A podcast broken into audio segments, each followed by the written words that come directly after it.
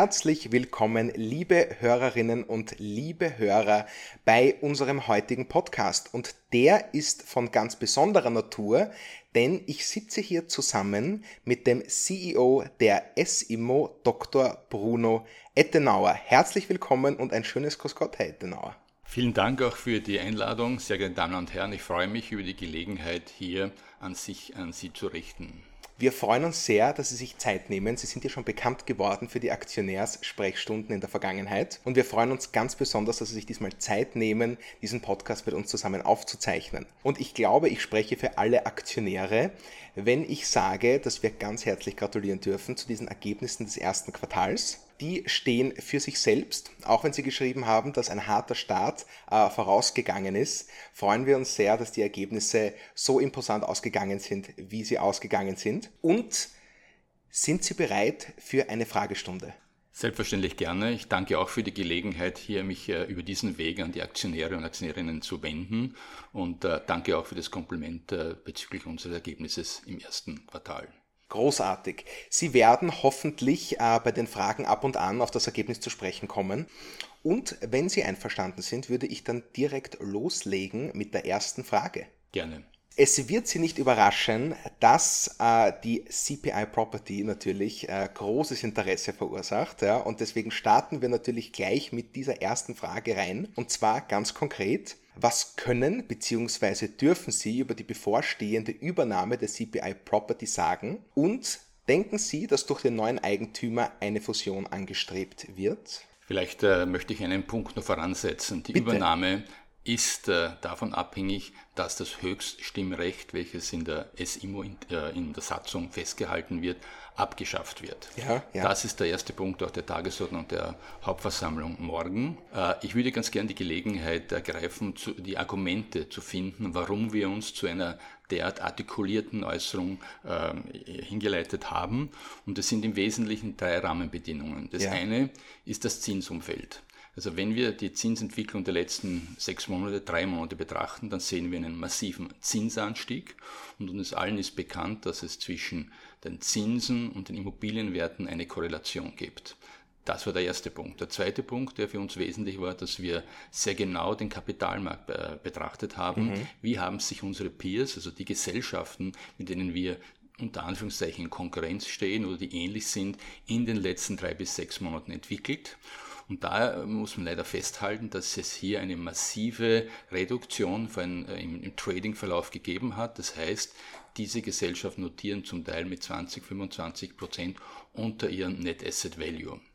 Wenn man jetzt die gleiche Kurve für die SIMO betrachtet, dann zeigt sich, dass das nicht der Fall ist. Wir haben in der letzten Zeit einen, einen Kursanstieg von um die 20 Prozent in den letzten sechs Monaten zu verzeichnen. Das würden wir gerne nicht auf unsere Kappe nehmen, aber es ist natürlich auch ein Teil der Übernahmefantasie, eine Übernahmefantasie, mhm. äh, die letztendlich auch durch das Übernahmeangebot, das äh, durch die Abschaffung des Höchststimmrechts ausgelöst wird, mich verpflichtend ausgelöst wird, auch abgeleitet wird.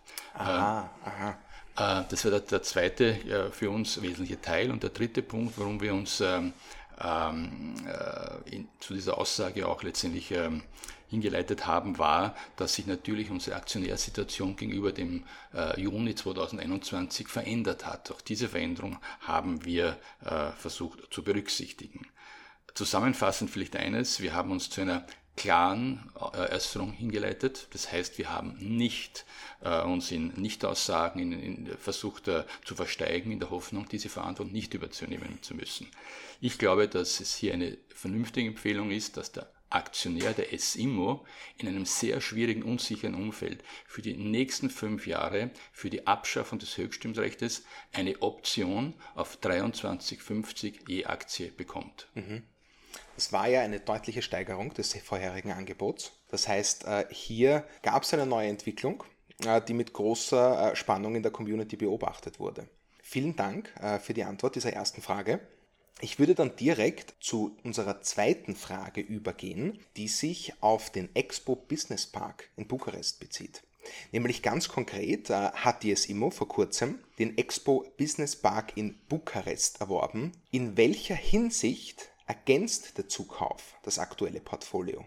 Äh, mit der Veräußerung unserer Beteiligungen sowohl an der CAIMO als auch an der Immofinanz haben wir doch eine sehr hohe äh, Cash-Position aufgebaut, in der, in der Quartalsbilanz äh, 778 Millionen Euro. Das heißt, wir, wir verfügen über einen sehr, sehr hohen Liquiditätspolster und wir haben auch gesagt, dass wir von indirekten Veranlagungen wieder in direkte Immobilienveranlagungen zurückkehren wollen. Mhm.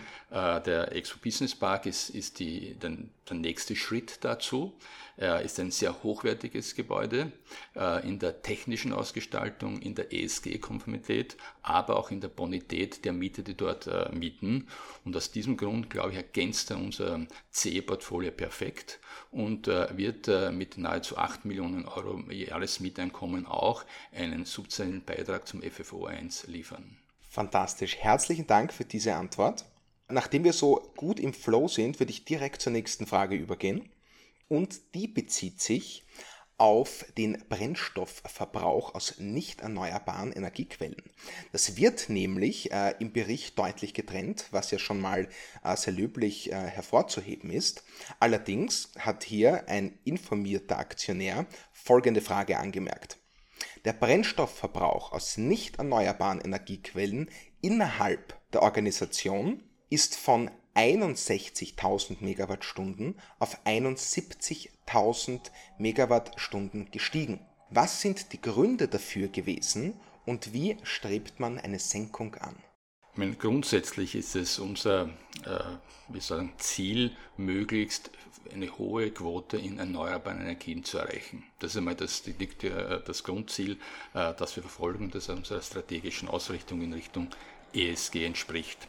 Warum ist, äh, ist der Verbrauch im Vergleich zu 2020 auf 2021 gestiegen? Äh, der Grund liegt in, sind zwei Gründe eigentlich. Der eine ist, äh, dass wir neue Immobilien erworben haben, sodass wir einen höheren Maß an, an Immobilienvermögen und damit auch automatisch einen höheren Verbrauch generiert haben. Das ist der eine Punkt.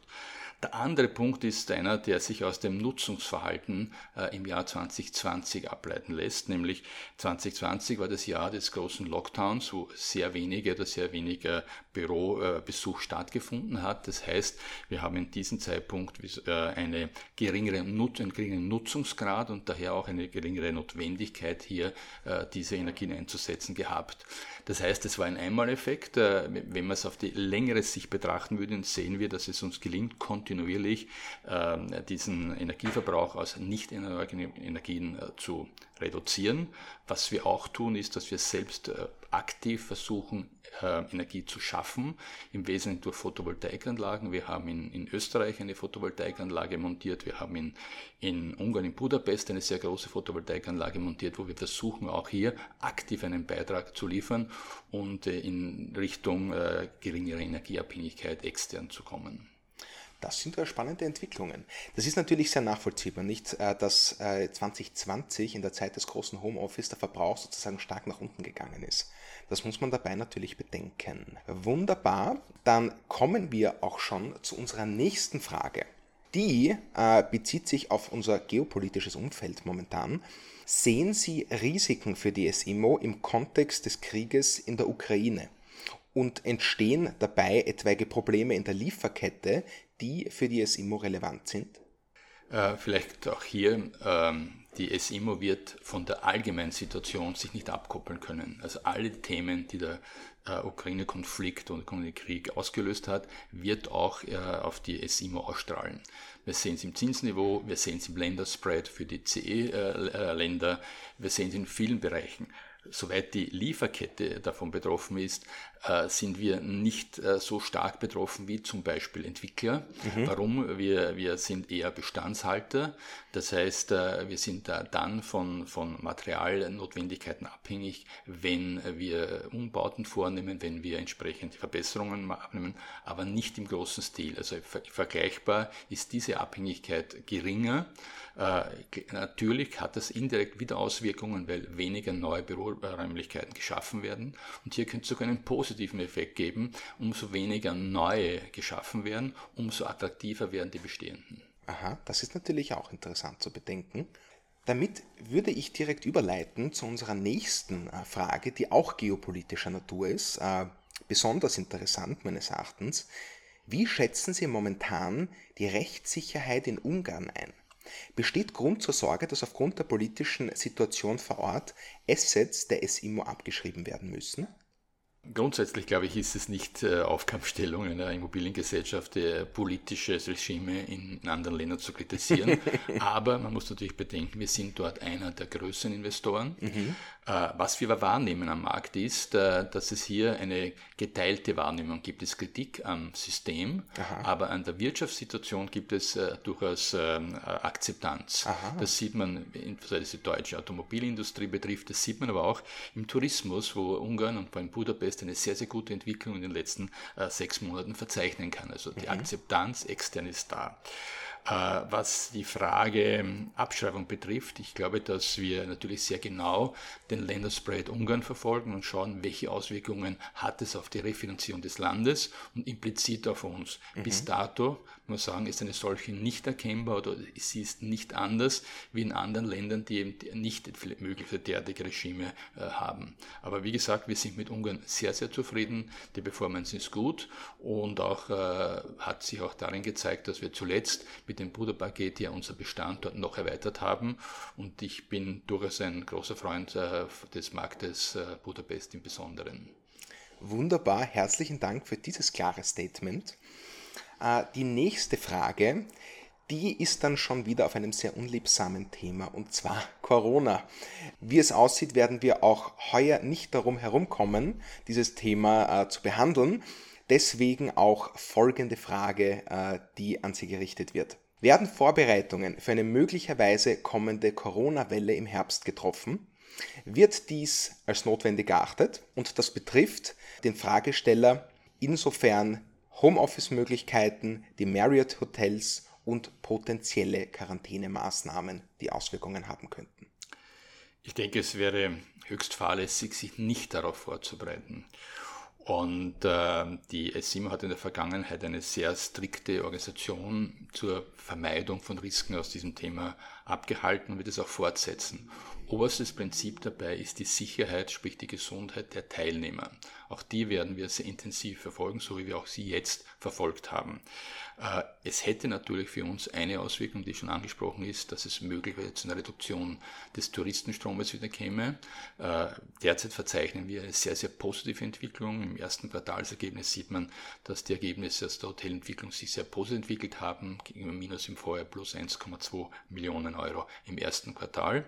Und auch jetzt im, im dritten und vierten ähm, äh, Monat können, können wir sagen, dass wir sehr hohe Auslastungsziffern in unseren Hotels haben. Äh, so das Homeoffice betrifft, denken wir, dass sich der Markt an das Homeoffice-Thema schon gewöhnt hat. Mhm. Äh, es ist, wie viele sagen, äh, ein, ein Thema. Es wird das, das, Büro nicht ersetzen. Es wird ein, ein Teil davon sein, sodass ich aus, dem, aus der Homeoffice-Tätigkeit keine massive Auswirkung für das dritte und vierte Quartal heuer erwarte. Wunderbar, das sind gute Nachrichten in einer schlechten Situation. Dann kommen wir jetzt äh, zu einem etwas allgemeineren Teil, wenn Sie erlauben. Und, da, und zwar geht es dabei um Fragen. Äh, eine betrifft, äh, ist sozusagen persönlich an Sie gerichtet und andere sind mehr allgemein dem Immobilienmarkt gegenüber gerichtet. Und ich würde mit der folgenden Frage gerne starten. Wie stehen Sie, Herr Ettenauer, dem Konzept der Fusion gegenüber? Verringert dies nicht die Konkurrenz am Markt und ist damit für den Kunden nachteilig? Äh, vielleicht äh, ein Punkt, eine Fusion macht immer dann Sinn, wenn es zu einem fairen Austauschverhältnis kommt auf der einen Seite und wenn die Fusions-, die Synergien, die Nachteile, die Kosten, die upfront entstehen, überwiegen. Mhm. Äh, was das Thema ähm, mangelnde Konkurrenz oder Reduktion der Konkurrenz bedeutet, denke ich, dass im Immobiliensektor nicht die Bedeutung hat wie vielleicht in anderen Industriezweigen. Mhm. Warum? Äh, der Anteil äh, der an Büroimmobilien, der SIMO zum Beispiel, ist wahrscheinlich in, in, in allen Märkten unter 1%. Äh, das heißt, es wird keinen massiven Einfluss äh, darauf geben. Im Gegenteil, es könnte sogar zu einer Qualitätsverbesserung kommen, mhm. weil man einen Mehrraum, unterschiedlichen Raum anbieten kann. Also aus, aus, diesem, aus diesem Thema äh, würde ich sagen, gibt es mehr Vorteile. Es hat aber keinen Sinn, eine Fusion, des, der Fusionswillen äh, zu machen, mhm. äh, weil letztendlich auch mit der Fusion im Kosten verbunden sind und auch letztendlich äh, Kulturen aufeinandertreffen. Also man, man, muss damit rechnen, dass es nicht nur auf der, auf der Haben-Seite, sondern auch auf der Soll-Seite Positionen gibt. Daher mein, mein Punkt relativ klar, Fusion macht dann Sinn, wenn es zu einem fairen Austauschverhältnis kommt und wenn die Synergien äh, mittelfristig die Kosten zu Beginn überwiegen. Herzlichen Dank, dass Sie auch diese Frage beantwortet haben. Die nächste Frage ist eine Frage, die schon sehr ins Detail geht, finde ich, wo ich auch sehr gespannt bin äh, auf die Antwort. Und zwar lautet die wie folgt. Wie steht es um die Möglichkeit von Mieterstrom bzw. Bürgerstrom aus Solaranlagen auf Wohn- und Büroimmobilien? Möchte man hier Mieter mit der Entwicklung erneuerbarer Energien mitnehmen, bestünde darin eventuell eine Möglichkeit, Kosten für Mieter und Eigentümer abzufedern? Ich glaube, was wir versuchen, ist äh, so viel Energie wie möglich auf den Grundstücken, auf den Immobilien zu gewinnen. Mhm, das ist, ja. glaube ich, eine, eine strategische Ausrichtung, die äh, wir haben und die, glaube ich, auch der gesamte Markt hat. Man muss aber auch so weit realistisch sein, dass es in der Regel nicht gelingen wird, alle Immobilien also quasi energieautark zu gewinnen. Das heißt, äh, man kann Teile immer dann, wo es sinnvoll ist, ergänzen. Äh, das tun wir auch. Wir schauen uns jede Immobilien einzeln an, welche Möglichkeiten zur Energiegewinnung es dort gibt. Und es sind im Wesentlichen, das kann man sagen, eigentlich ist es Photovoltaik und wenn, wenn das Windkraft. Mhm. Äh, Erdwärme mhm. bis zu einem gewissen Grad und äh, äh, Energiegewinnungen aus, aus Wasser, aus Flüssen, da haben, haben wir keine Immobilien, die an der Donau liegen etc. Das heißt, äh, wir, wir, wir schauen uns diesen Punkt sehr, sehr genau an. Warum? Weil natürlich mit der Verteuerung, das ist da gleichzeitig der Vorteil, Vorteil der Verteuerung auch manche alternative Energiegewinnungssysteme wieder äh, wirtschaftlich geworden sind. Und äh, wir versuchen natürlich, soweit wie möglich, dann diese Energie auch an die Kunden, sprich an die Mieter abzugeben. Stellen Sie sich vor, wenn ich äh, mir die Nachfrage erlauben kann, dass es in Zukunft noch ein tragfähigeres und größeres Konzept werden wird auf Immobilien? wir schauen uns das sehr genau an. Wie gesagt, es ist nicht, es soll nicht so Greenwashing sein. Wir, wir, mhm picken zwei Paneele irgendwo an die Wand und sagen, wir haben jetzt, äh, wir produzieren Solarstrom, äh, sondern wir versuchen dort, wo es, wo die Voraussetzungen ideal sind, das bestmöglich zu nutzen. Großartig, herzlichen Dank. Damit würden wir auch schon zu unserer vorletzten Frage kommen tatsächlich. Und die lautet wie folgt. Wie schätzen Sie, Herr Ettenauer, die aktuelle Lage auf dem Immobilienmarkt ein? Welchen Einfluss geben Sie der neuen 20% Eigenkapitalquote, die in Zukunft von Kreditnehmern eingefordert wird? Ich denke, dass äh, ein Faktor schon angesprochen wurde, das sind, ist die Verteuerung letztendlich der Refinanzierungskosten. Die mhm. wird eine, eine Auswirkung haben. Warum? Weil äh, damit einhergehend natürlich auch die Rückführungsfähigkeit reduziert wird, wenn sie zur gleichen Zeit nicht die Renditen erhöhen. Ähm, das ist der eine Punkt und viele Banken haben es sowas wie eine Kapitaldienstgrenze, wo man sagt, wie viel äh, quasi kann sich ein, ein, ein, ein Familienhaushalt leisten, um letztendlich Wohnraum anzuschaffen. Und das ergibt automatisch, dass diese 20 Prozent, die ursprünglich gefördert worden sind, natürlich jetzt schon automatisch durch die Zinserhöhung eingeholt werden wird. Das mhm. heißt, äh, die, die Verteuerung der Zinsen wird eine Auswirkung haben auf die, auf die, die Refinanzierbarkeit auf, auf der äh, Fremdkapitalgeberseite. Das heißt, äh, dieses regulatorische Thema wird automatisch, glaube ich, auch eingeholt durch Vorgaben der Banken, die einfach jetzt schauen werden, wie hoch ist die monatliche Belastung. Die ist bei 2% höher wie bei 1%, logischerweise. Und damit wird auch das Finanzierungsvolumen sich automatisch reduzieren. Das heißt, das wird eine Auswirkung haben. Äh, dagegen spricht, muss man sagen, und das können wir alle noch nicht abschätzen, äh, die Einschätzung der Inflation. Mhm. Äh, ist die Inflation in der Lage, dieses, dieses Moment zu mildern? Wie nachhaltig ist die Inflation? Das ist ein, ein Thema, das wir in dieser Komplexität eigentlich in der letzten Finanzkrise nicht hatten, auch mhm. davor nur eingeschränkt, wenn wir nur 20, 30 Jahre zurückgehen. Mhm. Daher sage ich, diese 20 Prozent wird eine Auswirkung haben, aber sie wird automatisch dadurch eintreten, dass Banken in der Frage Frage der, der Leistbarkeit von Raten, Ratenverpflichtungen pro Monat automatisch höher gehen werden. Vielen Dank dafür. Wir würden dann schon äh, zu unserer letzten Frage kommen und die, äh, die hat einen gewissen Umweltcharakter in sich. Sie lautet wie folgt. Österreich ist europaweit Spitzenreiter im Versiegeln von Flächen. Wie steht die SIMO zu dieser Tatsache und welche Maßnahmen können gegen Flächenversiegelungen getroffen werden? Äh, die SIMO ist äh, kein klassischer Entwickler. Das heißt, wir sind nicht die, die originär Flächen schaffen. In Einzelfällen ja, ich sage dem Mark äh, zum Beispiel in Bukarest, aber grundsätzlich sind wir keiner, der Indirekt sind wir es aber schon, weil wir nicht solche Objekte kaufen. Mhm. Und äh, ich kann mich nur erinnern, vor drei, vier Jahren hat es zwar der, der Slogan, Dichte ist die neue Qualität. Das Aha. heißt, umso mehr Fläche, umso mehr Kubatur man auf möglichst wenig Grundstücke bringt, mhm. umso effizienter ist man. Das würde dem äh, Versiegelungscharakter gegenüberstehen. Ja. Äh, ja. Der Trend war auch sehr eindeutig, hat auch mit, mit einer stärkeren Urbanisierung zu tun. Zuletzt aber, und das ist eine negative Auswirkung auch der Corona, gibt es den gegenteiligen Trend. Man sagt, Dichte ist natürlich auch nicht besonders hilfreich in, in, in, Pandemiezeiten. Äh, äh Homeoffice äh, schafft, äh, erlaubt größere Distanzen zum Arbeitsplatz. Mhm. Äh, das sind, ist die gegenteilige ähm, ähm, sagen, Entwicklung. Ich glaube aber, dass äh, die in dem Fall der Gesetzgeber gefordert ist, indem er einfach äh, sicherstellen müssen, wie Bebauung von Grundstücken stattfinden wird. Der Markt wird sich danach richten.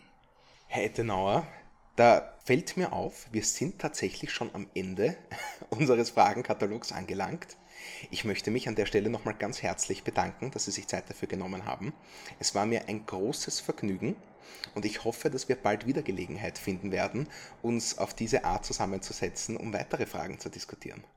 Ich darf mich auch bei Ihnen bedanken für die Gelegenheit und äh, hier die Meinungen und Inhalte zu äh, präsentieren. Vielen Dank. Dann bleibt mir nur noch zu sagen, liebe Hörerinnen und liebe Hörer, wir hoffen, dass ihr Spaß hattet bei unserer diesmaligen Folge und wir verabschieden uns damit auch schon. Von meiner Seite, eure Max, ciao und auch von Ihrer Seite, lieber Herr Ettenauer. Auf Wiedersehen. Auf Wiedersehen, danke.